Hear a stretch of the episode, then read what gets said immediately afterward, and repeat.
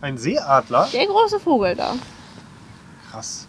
Sogar ein ausgewachsener, wenn ich das jetzt richtig sehe. Oh, und oben drüber fliegt noch einer. Ja, wenn der jetzt weiter nach rechts fliegt, dann geht auch da hinten die ganzen Gänse hoch. Warum tut uns die Natur gut? Das fragen wir uns heute bei Stadt, Land, Segen. In dieser Folge haben wir für euch mit Menschen gesprochen, die viel in der Natur unterwegs sind. Wir sprechen mit Nix. Nix macht ein freiwilliges ökologisches Jahr an der Nordseeküste. Und wir sprechen mit Solveig Nietzke. Sie ist Literaturwissenschaftlerin und beschäftigt sich mit der Beziehung zwischen Mensch und Natur.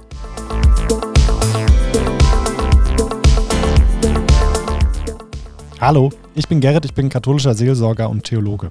Hallo, ich bin Mira und ich arbeite als Online-Redakteurin beim Erzbistum Hamburg. Wir machen diesen Podcast gemeinsam und der Podcast heißt Stadt, Land, Segen. Bei Stadtland Segen machen wir uns auf die Suche nach Menschen, die einen Segen sind. Und das tun wir in den Städten und auf dem Land. Das hier ist Folge 2. Abonniert uns, wenn ihr keine weitere Folge verpassen wollt. Wir danken euch auch herzlich für das ganze Feedback zu Folge 1. Zum Beispiel haben ganz viele gesagt, dass Norbert ein richtig starker Interviewpartner ist. Finde ich auch und das geben wir ihm natürlich gerne weiter. Habt auch vielen Dank für euer kritisches Mit- und Weiterdenken, auch für Hinweise, wo wir es uns vielleicht einen Tick zu einfach gemacht haben. Zum Beispiel hat uns eine Mail erreicht, ähm, die nochmal deutlich gemacht hat, wie herausfordernd und gleichzeitig wichtig es ist, sich für Integration zu engagieren. Wir freuen uns auch für diese Folge wieder über euer Feedback und diesmal geht es um das Thema Natur. Dafür ist Gerrit an die Nordsee gefahren, genauer gesagt zum Kattingerwatt und hat bei seiner Recherche dort unter anderem ein neues Hobby entdeckt. Er war Börden. Finde ich sehr spannend. Gerrit, für alle, die jetzt nicht wissen, was Börden ist, erklär uns das mal. Börden kann jeder und ist total entspannt. Beim Börden gehst du raus in die Natur und machst eigentlich nichts anderes außer Vögel beobachten. Kommt vom englischen Bird wahrscheinlich. Vom englischen Bird. Vogel, genau. Ja, ich stelle es mir sehr meditativ vor. Wenn man Tiere beobachtet, ist man ja auch, also ich bin dann immer sehr im Moment, weil man die Tiere ja auch nicht erschrecken will. Und vielleicht ist das auch ein Teil der Antwort auf unsere Frage, mit der wir uns in dieser Podcast-Folge beschäftigen. Warum tut uns Natur gut? Weil sie uns Ruhe bringt, würde ich erstmal sagen. Natur bringt uns zur Ruhe, da, da ist was dran und gleichzeitig ist es vielleicht ein bisschen zu einfach gedacht. Ähm, Natur kann uns zur Ruhe bringen und gleichzeitig denken wir nur an Naturkatastrophen, an Flutkatastrophen, an Dürre.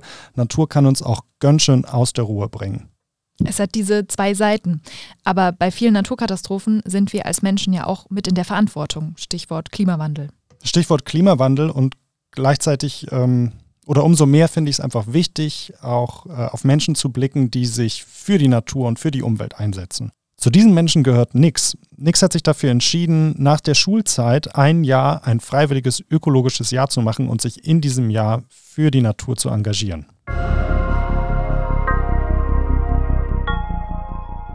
Ja, moin. Ähm, mein Name ist Nix. Ich bin 19 Jahre alt und ja, lebe eben seit ja, knapp drei Monaten eben jetzt hier schon an der Nordseeküste ähm, und komme eben ursprünglich aus der Nähe Stuttgart und mache jetzt hier eben ein freiwilliges ökologisches Jahr. Ich treffe mich mit Nix im NABU Naturzentrum am Kartinger Watt. Das Naturzentrum ist so etwas wie eine Begegnungsstätte für Naturfreunde. Ich fahre mit dem Auto durch den Tunnel des Eidersperrwerks, biege gleich darauf rechts ab, parke den Wagen und befinde mich nach wenigen Schritten in dem liebevoll gestalteten Naturgarten des Naturzentrums. Hier gibt es für jedes Alter etwas zu entdecken. Vieles dreht sich um die unterschiedlichen Arten von Insekten, die am Kartinger Watt zu Hause sind.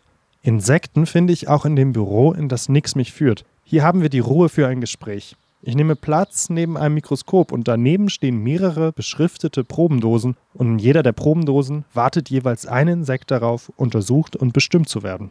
Nix macht an diesem Ort ein FÖJ, ein freiwilliges ökologisches Jahr. Ich möchte wissen, was ist denn das überhaupt? Ich und meine Kollegen und alle anderen, die in ganz Deutschland eben ein FÖJ machen, engagieren sich eben ein Jahr ökologisch in diesem Jahr, ähm, also viel Natur verbunden, ja, man kann sich das ein bisschen eben vorstellen wie so ein Pendant zum FSJ. Nur statt dem Sozialen haben wir eben das Ökologische mit drin. Ähm, ja, und arbeiten eben ganz viel in der Natur äh, mit ganz vielen unterschiedlichen Tieren und Pflanzen zusammen. Genau. Bei Wind und Wetter? Ja, bei Wind und Wetter. Also es ist egal, hier oben ist das Wetter ein bisschen ja nicht vorhersehbar. Ähm, wir gehen auch bei Sturm und Regen ins Watt, Hauptsache es gewittert nicht. Und gehen aber auch raus, immer wenn es stürmt, regnet, bei Sonnenschein und 30 Grad. Ähm, das ist sehr egal, wir gehen immer raus. Wenn du mit Freundinnen und Freunden telefonierst und die fragen dich, was machst du denn hier den ganzen Tag? Was, wie erklärst du denen das? Schwierige Frage. Also als ich meinen Freunden das erste Mal erzählt habe, ja, ich ziehe an die Nordseeküste, mache ein FÖJ ähm, und die mich gefragt haben, was mache ich hier, war so meine erste Antwort, ja, ich zähle Vögel. Und die haben mich so ein bisschen ausgelacht. Aber ähm, ich finde das total cool. Also wir machen das alle zwei Wochen. Das ist so mit eine Aufgabe, die wir wirklich immer wieder machen. Also wir gehen alle zwei Wochen raus und zählen eben alle Vögel, die bei uns im Gebiet sind. Ähm, und ansonsten machen wir eben, ja, gerade in den Hauptsaison zwischen April und Oktober machen wir eben viel Öffentlichkeitsarbeit. Wir machen Wattführungen, ähm, vogelkundliche Führungen und auch äh, Fledermaus-Exkursionen. Warum zählt man Vögel? Man zählt Vögel, um, ja, gerade für Forschungsberichte ist das eben ganz wichtig zu wissen, geht der Bestand äh, von den einzelnen Arten runter, wo nisten die, wo brüten die. Ähm, also unsere Biologen machen auch jeden Frühjahr Brutvogelkartierung, ähm, wo wir zum Teil auch mitgehen. Ähm, ja, das hängt einfach ganz viel damit zusammen, geht es den Vogelarten gut, ähm, wie leben die, was machen die. Da hängt das so ein bisschen zusammen und dafür sind die Vogelzählungen eben ganz wichtig. Hast du eigentlich eine Lieblingszeit, wenn du draußen in der Natur bist? Also lieber am Tag oder lieber in der Nacht? Und was ist dein Lieblingswetter? Okay, also mein Lieblingswetter ist schon so ein Sommergewitter, würde ich sagen. Also ich bin ein sehr großer Regenmensch. Ähm, ich liebe es, bei Regen rauszugehen. Dieses Geräusch ist einfach sehr entspannend. Und ja, Lieblingstageszeit zum Natur rauszugehen. Also ja, zum Vögel beobachten braucht man eben das Licht. Äh, deswegen ist das immer so ein ja, Indikator, immer lieber tagsüber rauszugehen. Aber ja, ich bin eben auch ein sehr großer Nachtfreund und gehe immer gerne nachts raus. Also gerade wenn keine Wolken da sind, dann setzen wir uns eben ganz oft eben auf den Deich und beobachten die Sterne und machen Bilder vom Mond. Und ja, das genieße ich dann doch auch schon sehr. Kannst du das Gefühl beschreiben, wenn ihr in die Sterne schaut oder äh, Bilder vom Mond macht? Nicht wirklich, das ist unbeschreiblich. Ähm, also man wir sind zu fünft hier. Ähm, meistens ist es ja dann doch irgendwie schon ein bisschen kälter, heißt man kuschelt aneinander, äh, man wärmt sich gegenseitig und man liegt einfach da, schaut in die Sterne und denkt sich, boah, das ist so weit weg, aber es sieht trotzdem so cool aus. Und man guckt ja, wenn man in die Sterne guckt, auch so ein bisschen in die Vergangenheit. Also man sieht Sterne vielleicht noch, die eigentlich schon mittlerweile tot sind. Und das ist was ganz Faszinierendes. Vermutlich ist Nix da nicht alleine. Viele Menschen lieben es, in der Natur zu sein in die Sterne zu schauen, das Meer oder den Wald mit allen Sinnen zu erleben. Wenn wir aber gefragt werden, warum uns die Natur so gut tut, dann können wir das oft gar nicht so genau sagen. Ja, warum tut uns die Natur gut? Schwierige Frage. Ich glaube bestimmt auch, weil es für jeden eine etwas andere Antwort gibt. Naturerfahrungen sind ja sehr persönlich. Gerrit, was treibt dich denn zum Beispiel so in die Natur? Was ist die Natur für dich? Wenn ich so an meine Naturerfahrung denke, dann ist ein ganz wichtiger Punkt in meinem Leben, in meiner Biografie, sind so Zeltlager. Also ich glaube, ich war in meinem Leben auf 20 Zeltlagern. Ähm, und da hast du nochmal ein ganz besonderes Gefühl mit der Natur. Du schläfst draußen, du kriegst Natur hautnah mit, ähm, du wirst nass, wenn es regnet und du liegst einfach in der Sonne und es ist wunderschön, wenn die Sonne scheint. Und ja, was mich heute in die Natur treibt, ich bin überzeugter Fahrradfahrer und versuche eigentlich jeden Weg, so wenn es irgendwie möglich ist, mit dem Fahrrad und nicht mit dem Auto zu machen. Und es gibt kaum was Schöneres für mich, als so mit dem Fahrrad aus der Stadt rauszufahren und zu merken, hier hört jetzt Stadt auf und das Land fängt an und die Natur zeigt sich nochmal ganz anders. Du warst in 20 Zeltlagern, warst du bei den Pfadfindern? Ich war äh, eine Zeit lang bei den Pfadfindern und ansonsten bei einem anderen Jugendverband, äh, den ich sehr schätze. Ähm, und es ist also 20 Zeltlager, a zwei Wochen. Großartige Zeit. Ich habe mal das zusammengerechnet, wie viel Zeit meines Lebens das ist und das ist nicht wenig, aber diese Zahl habe ich vergessen. Die hat dich sehr geprägt. Die hat mich äh, zu dem gemacht, was ich heute bin und da blicke ich mit riesiger Dankbarkeit. Oha. Wegen, ja, wegen der Natur, vielleicht vor allen Dingen wegen den ganzen Menschen, die ich da getroffen habe und gemeinsam in der Natur gewesen bin. Mira, wie sieht es bei dir aus? Bist du ähm, Naturfreund oder eher so Couch Potato? Also ich glaube, ich bin beides, weil Naturfreundin auch, weil ich selbe Erfahrung gemacht habe wie du in Zeltlagern. Keine 20, aber vielleicht so 5, 6. und heute aber auch einfach noch gerne in der Natur bin, genauso gerne natürlich auch zu Hause bin. Also es, ist, es ist, muss so ein gutes Gleichgewicht geben zwischen beiden. Und in der Natur sein kann für mich aber auch bedeuten, ich fahre in den Urlaub an die Nordsee und bin wirklich am Meer oder im Wald. Oder ich gehe halt hier in Hamburg einmal um den Block und ist für mich aber auch Natur, weil es hier auch Parks gibt und kleine Grünflächen. Das ist natürlich eine ganz andere Dimension, als jetzt ähm, so am Meer zu sein. Aber ich finde, das gehört für mich alles zur Natur dazu. Hast du so einen Lieblingsort in Hamburg, wenn wir schon dabei sind? Oh, ich muss sagen, ich, ich liebe den Ohlsdorfer Friedhof. Das ist ein Friedhofspark in Hamburg, der ist riesig groß, mit ganz vielen alten Gräbern, riesigen Bäumen, ähm, Brücken, kleinen Flüssen, also wunderschön. Es ist ähm, voll schön, dass du das sagst, ohne abgesprochen zu haben. Ich liebe den Ohlsdorfer Friedhof nämlich auch und es ist ein wunderschöner Ort zum Börden. Also Empfehlung okay. bei der Seite. Das, das muss ich mir mal merken. Also das wusste ich noch nicht. Jetzt haben wir beide uns ja geoutet, wie wir so stehen. Ähm, es gibt die Möglichkeit bei Spotify, wenn ihr euch, wenn ihr uns über Spotify hört, so eine kurze äh, Kommentar abzugeben, beziehungsweise machen wir eine Umfrage. Wir versuchen eine Umfrage zu machen und da könnt ihr kurz angeben, seid ihr eher Naturfreundin oder Couch Potato? Jetzt hatten wir einige persönliche Einblicke von uns, von Nix im Freiwilligendienst, aber wir wollen noch was Handfestes auf unsere Frage, warum tut uns Natur gut? Dazu habe ich Literaturwissenschaftlerin Solveig Nietzke gefragt. Sie forscht an der Uni Dresden, was Mensch und Natur verbindet. Sie stellt sich dabei viele Fragen über Bäume und sie sagt, Sie klettert zwar nicht weit hoch auf Bäume, aber ab und an sieht man sie dann doch in einer verzweigten Eiche an der Dresdner Elbe sitzen. Natur tut uns in verschiedener Hinsicht gut. Und ich würde sagen, was für Menschen in modernen, technologisch geprägten Gesellschaften am wichtigsten ist, ist eben sich als Teil eines lebendigen Zusammenhangs zu erleben, der nicht an jeder Stelle von uns gemacht ist. Also sich als Teil einer so vielfältigen Gemeinschaft zu fühlen, das kann vielleicht zuerst beängstigend sein, aber das ist eigentlich ein unglaublich erhebendes Gefühl. Man kann so ein bisschen von sich selbst loslassen, wenn man ähm, auch die Größenordnungen verschiebt. Also wenn man anfängt, ähm, nicht nur meinen Waldspaziergang zu denken, heute Nachmittag vielleicht drei Stunden, sondern anzufangen, darüber nachzudenken, was eigentlich so ein Baumleben alles umfasst. Ja, wie viele Tiere sind eigentlich in diesem Wald, ob ich sie sehe oder nicht. Und dieses Nachdenken bringt einen hin zu anderen Dingen als die, die normalerweise unseren Alltag beschäftigen und helfen, größere Zusammenhänge zu, zu denken, die eben gerade weil Konzepte wie Schöpfung vielleicht nicht mehr so mh, mm, alltäglich sind oder nicht mehr so leicht zugänglich, wieder so ein Denken über sich selbst hinaus und über mich als Individuum, das irgendwie alles beeinflussen können muss, hinausdenken. Und diesen Zusammenhang zu denken, ich glaube, das ist das Zentrale, was ähm, Menschen auch immer wieder mit unglaublichem Glück erfüllt. Ich denke, das ist einer der Hauptpunkte, abgesehen davon, dass es einfach wenig Schöneres gibt, als in einem Wald wirklich tief einzuatmen und wieder auszuatmen und dann eben auf eine andere Weise bei sich selbst anzukommen.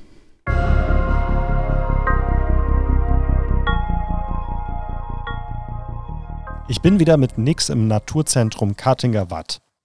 Wenn du Urlaub machst, wenn du frei hast, bist du dann auch in der Natur oder brauchst du dann lieber mal die vier Wände und den Schutz? Also wenn ich frei habe, ja, es kommt immer ein bisschen drauf an, ob meine Kollegen mit mir frei haben, ob wir irgendwas planen.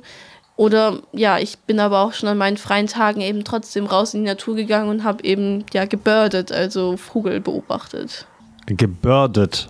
Ja, gebirdet, also ja, man nimmt das englische Bird und man geht eben raus und beobachtet Vögel. Also wenn ich bürde, dann gehe ich raus und gucke mir Vögel an. Das trifft ziemlich gut. und muss ich dafür irgendwas machen oder kann das jeder zu jeder Zeit machen? Das kann jeder zu jeder Zeit machen. Das kann man im Garten einfach machen. Ähm, ja, wir gehen eben bei uns immer zu den Beobachtungshütten oder auch zum Beobachtungsturm. Klar, am besten ist es, wenn man irgendwie ein Spektiv oder ein Fernglas hat, dann geht das immer besser, aber das kann man auch einfach so machen. Hast du einen Tipp für jemanden, der jetzt sagt, ich habe jetzt Lust zu birden? Ja, das erste ist eigentlich das Wichtigste, mal einfach anfangen. Erstmal ja überlegen, okay, was für einen Vogel habe ich mir da sitzen? Habe ich jetzt eher Spatz da sitzen oder ist das doch eher ein Wartvogel, Greifvogel, sonst irgendwas? Das kann man ja tatsächlich auch ziemlich gut auseinanderhalten dann. Und dann, wenn man sagt, okay, man möchte jetzt genauer herausfinden, was das für ein Vogel sozusagen ist, kann man sich eben ja verschiedene Bücher eben anschaffen. Es gibt auch Apps dafür. Es gibt auch eine App, die Vogelstimmen praktisch bestimmen kann. Ähm, ja, und dann einfach raussetzen, beobachten, gucken, welche Merkmale haben die Vögel und dann kommt man eigentlich immer ziemlich gut darauf, ähm, was das für ein Vogel ist. Also einfach anfangen. Was müssen wir äh, mitnehmen, wenn wir gleich Börden gehen? Definitiv eine Regenjacke. Man weiß ja nie. Und ähm, ja, wir haben eben, ja, Spektiv, äh, Starttief nehmen wir mit und dann eben auch Ferngläser. Ähm, ja, ich kann mein Bestimmungsbuch würde ich auch noch mitnehmen, dass wir ja alles gut identifizieren können. Und ähm, ja, mehr brauchen wir einfach nicht. Nur noch gute Laune und Lust. Ja, die, das kann ich mitbringen. Und die Regenjacke habe ich auch mit. Und dann fahren wir los. Mit dem Auto geht es wieder durch den Tunnel des Eidersperrwerks. Das hat etwas Surreales. Ich bin hergekommen wegen der Natur. An diesem gigantischen Koloss von Bauwerk führt dabei aber kein Weg vorbei. Seitdem Menschen an der Eidermündung leben, haben sie in die Natur eingegriffen. Der Eiderdamm und das Sperrwerk haben dann zum Zweck des Hochwasserschutzes der Natur den Rest gegeben. Das Meer wurde an dieser Stelle künstlich trockengelegt. Erst war geplant, dieses neu gewonnene Land als Tourismus- und Freizeitfläche zu nutzen, doch es kommt anders. Das Kartinger Watt wird zum Naturschutzgebiet, eine Schutzzone für Vögel und Pflanzen. Wir parken den Wagen und Nix führt mich auf den Beobachtungsturm. Ihr hört im Hintergrund den Wind der Küste und die Straße entlang des Eiderdamms. Natur ist an diesem Ort mehr etwas fürs Auge als für die Ohren. Nix stellt für mich das Fernglas ein. Ich blicke hindurch und dann ist es für mich ein bisschen wie Schnorcheln. Ich bürde. Ich tauche ein in die Lebenswelt der Vögel, die hier leben. Sogar ein ausgewachsener, wenn ich das jetzt richtig sehe. Ja, ist ein alter. Oh, und oben drüber fliegt noch einer. Sag mal kurz, äh, wo sind wir gerade? Genau, also wir stehen hier gerade mitten in unserem Naturschutzgebiet auf einem Beobachtungsturm, den wir haben. Ähm, ja, und gucken eben gerade so ein bisschen, was für Vögel wir eben hier entdecken von dem Turm aus. Und du hast gerade schon so ein bisschen erzählt, äh, was für Vögel äh, können wir entdecken. Ich habe einen großen Weißen gesehen. Genau, der große Weiße, den du gesehen hast, das war der Silberreiher. Ähm, bei dem ist ganz interessant, der ist tatsächlich eher das wärmere Gebiet gewohnt. Also vor 15 Jahren war das mal was richtig Seltenes, dass hier ein Silberreiher ist und mittlerweile auf der letzten Vogelzählung haben wir, glaube ich, 34 Stück oder so gezählt ähm, oder noch mehr. Also die gibt es hier tatsächlich echt in Massen. Und ja, ansonsten sieht man hier eben noch auch ganz viele kleine Wartvögel rumstolzieren. Also wir haben schon Alpenstrandläufer und Sandregenpfeifer gesehen. Ähm, die sieht man hier tatsächlich auch schon ja, relativ häufig eigentlich. Das ist somit das, was man hier am ehesten noch sieht. Hast du eigentlich ein Lieblingstier hier an der Küste? Ja, ich bin ein sehr großer Gänse-Fan. Also ähm, ja, ich war jetzt eben ja auf Langenes äh, ziemlich lange und da habe ich Ringelgänse gesehen, die sind sehr schön. Aber ich bin auch sehr, ein sehr großer Fan von Weißwangengänsen. Das sind so, ja, meine Lieblingstiere. Was haben die, dass du dich da so, dass du sagst, das ist mein Favorite hier? Also ja, Gänse sind eben ja total cool. Also egal welche Gänseart, das sind eben ja Vögel, die eben, wo nachgewiesen wurde, dass sie eben auch Freundschaften pflegen. Ähm, und die haben eben ja eine monogame Ehe. Also die haben ja einmal in ihrem Leben suchen sich praktisch äh, einen Partner und mit dem verbringen sie dann eben ihr Le Leben lang und sind auch drei Jahre verwitwet, wenn der Partner praktisch stirbt. Das ist eben ganz cool bei den Gänsen. Ähm, das haben eben ja eigentlich keine anderen Vögel. Und ja, Weißwanggänse sind eben ja schwarz-weiß einfach. Die haben ja nicht wirklich Farbe, die sind wunderschöne Tiere. Ähm, und so ist das auch mit den Ringelgänsen. Also die sind ziemlich dunkel und haben dann eben ja einen Ring eben um ihren Hals, einen weißen. Daher haben die dann eben auch ihren Namen bekommen und das sind einfach wunderschöne Tiere. Ihr zählt ja die Vögel und macht das seit äh, Jahren, machen das verschiedene FEJler. Und werden das mehr Vögel oder werden das weniger Vögel? Also wenn man das auf den ganzen Bestand von allen Vögeln schaut sozusagen, dann geht das bei den meisten eigentlich nach unten. Also ähm, ja, gerade bei dem Kiebitz ist das eben so ein schönes Beispiel. Das war eben so ein Allerweltsvogel, den man eben in ganz Deutschland gesehen hat. Und ja, heutzutage ist das eben so ein richtiger Küstenvogel, den man eigentlich nur noch hier oben sieht. Und das liegt halt einfach daran, dass er in dem restlichen Deutschland einfach ja keine, kein Bruterfolg mehr hat und auch keine Möglichkeiten mehr hat zum Brüten. Ähm, einfach weil er eben die Wiesen braucht, wo halt ja nicht zu hoch sind, aber halt ähm, ja keine Landwirtschaft praktisch drauf betrieben wird. Ähm, und ja, das ist halt nur noch hier oben so ein bisschen ge gegeben. Also wir freuen uns, dass er hier ist und gleichzeitig ätzend, dass wir ihn nicht überall woanders auch sehen können. Vor allem ich freue mich immer riesig, wenn ich noch welche sehe. Ähm, jetzt gerade zur Zugzeit sind echt viele da, das freut mich echt sehr, aber ja, gleichzeitig ist es auch echt traurig, dass er eben ja nur noch hier oben praktisch am Brüten ist und nicht mehr in ganz Deutschland. Das gehört eben auch zur Naturerfahrung dazu, dass man merkt, dass es manche Tiere nicht mehr gibt oder weniger gibt und man sie nicht mehr so in, in freier Wildbahn überhaupt zu sehen bekommt. Ich finde das immer krass, wenn mir das bewusst wird. Also wenn mir das jemand erzählt, wenn ich das, ähm, wenn ich das höre, wenn ich irgendwie sehe, hier ist was passiert und Natur hat sich in den letzten Jahren einfach extrem nochmal verändert. Und das finde ich ähm, krass zu merken, Natur tut mir total gut aber der Zustand der Natur und der Umwelt, das tut gar nicht gut. Das finde ich mega bedrückend. Das macht mir eher nochmal Angst, wo ich nicht weiß, wo geht denn das hin. Ich habe ja auch am Anfang dieser Folge gedacht, oh, Natur tut uns gut, bringt uns Ruhe.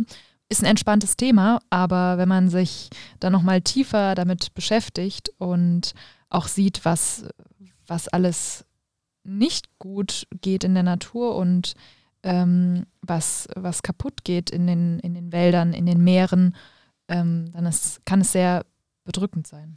Ich weiß auch nicht, wie es dir geht, aber mir fällt es voll schwer, irgendwie optimistisch zu bleiben. Also bestenfalls ist so offen, wie die Zukunft aussieht. Also wie sehen unsere Wälder, unsere Meere, unsere Natur, wie sieht denn das alles in 30 Jahren aus? Ich denke so an die, an die Korallengriffe, das ist, glaube ich, das krasseste Beispiel. Die könnten wir noch ertauchen, besuchen, sehen mit eigenen Augen. Ähm, unsere Kinder und erst recht unsere Enkelkinder, die werden das nicht mehr können. Und das finde ich mega erschreckend und mega traurig.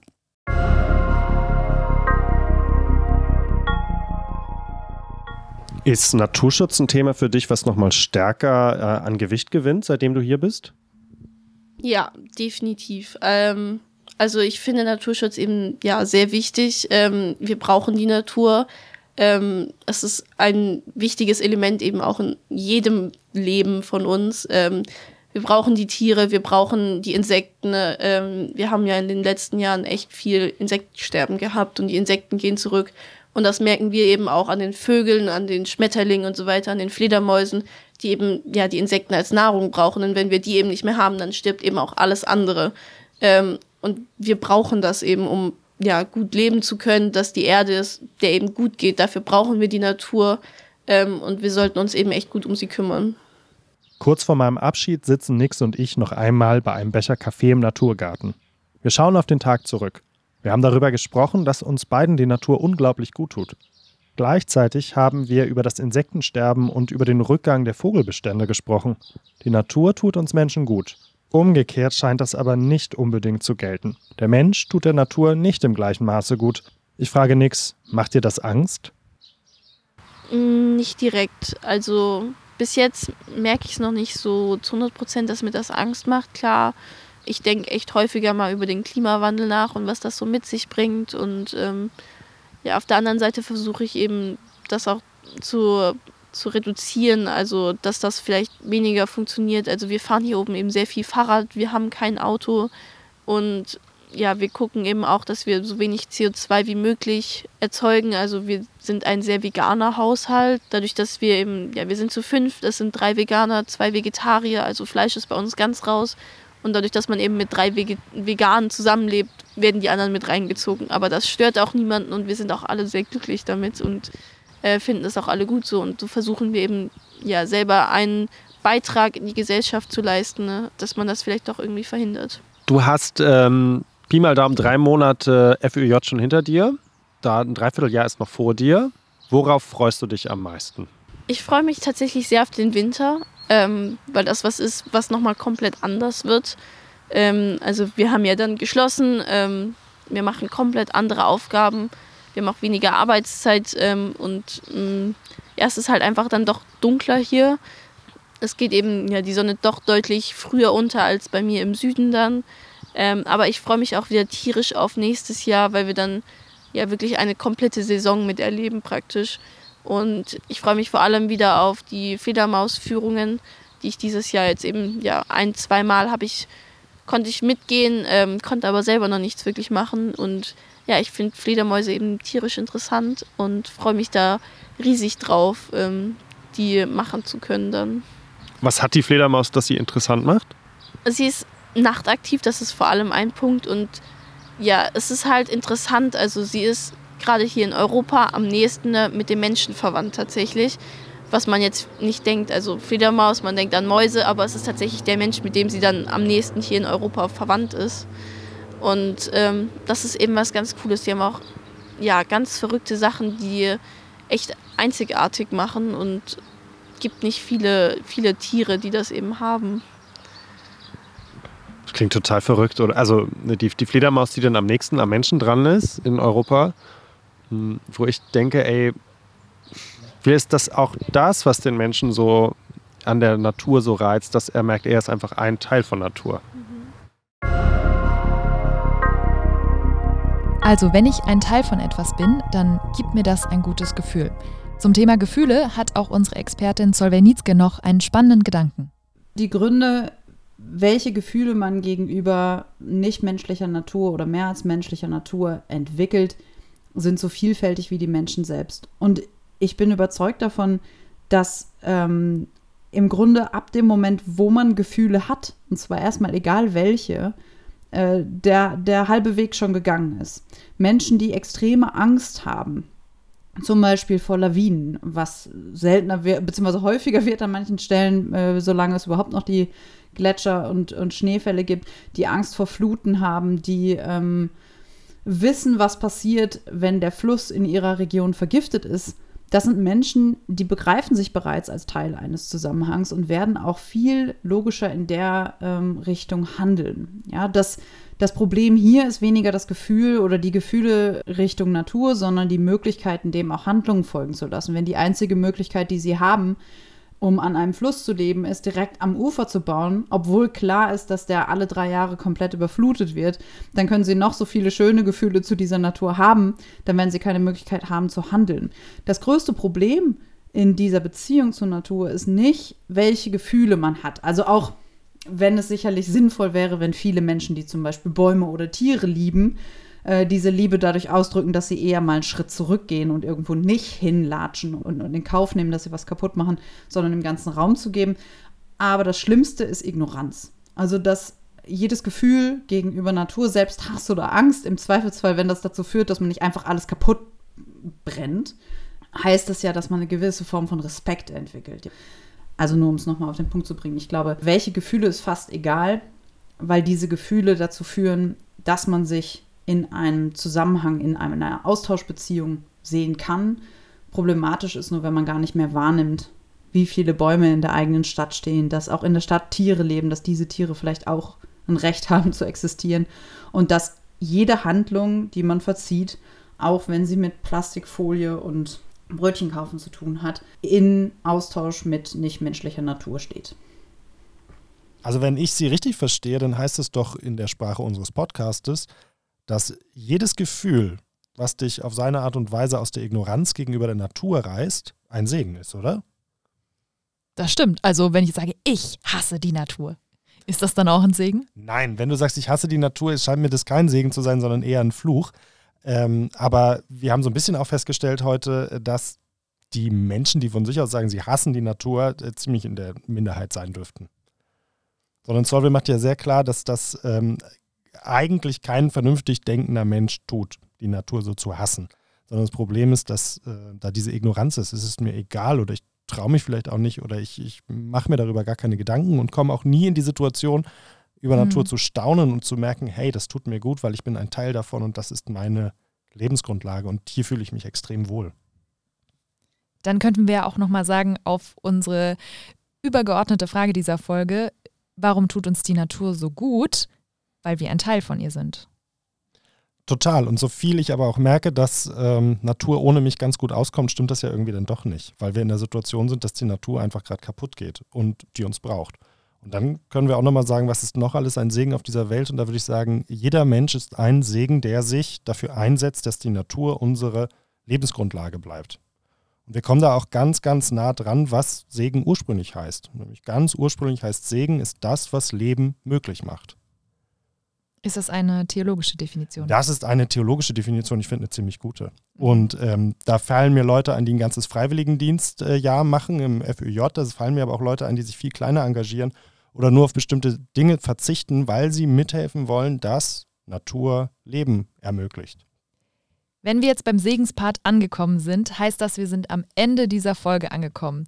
Wir haben ganz viel geredet, jetzt interessiert uns aber eure Meinung und eure Gedanken. Was war eure krasseste Naturerfahrung und warum? Uns interessiert das, was ihr Wunderschönes in der Natur erlebt habt, aber vielleicht auch was negativ Erschreckendes.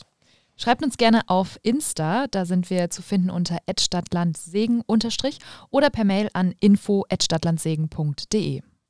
Folgt unserem Podcast, dann verpasst ihr auch keine Folge von Stadtland Segen. Gebt uns eine Bewertung ab und dann teilt und diskutiert diese Folge mit all euren Freundinnen und Freunden und allen Liebsten in between. Wir verabschieden uns für heute und freuen uns, wenn ihr bei der nächsten Folge wieder dabei seid. Ciao.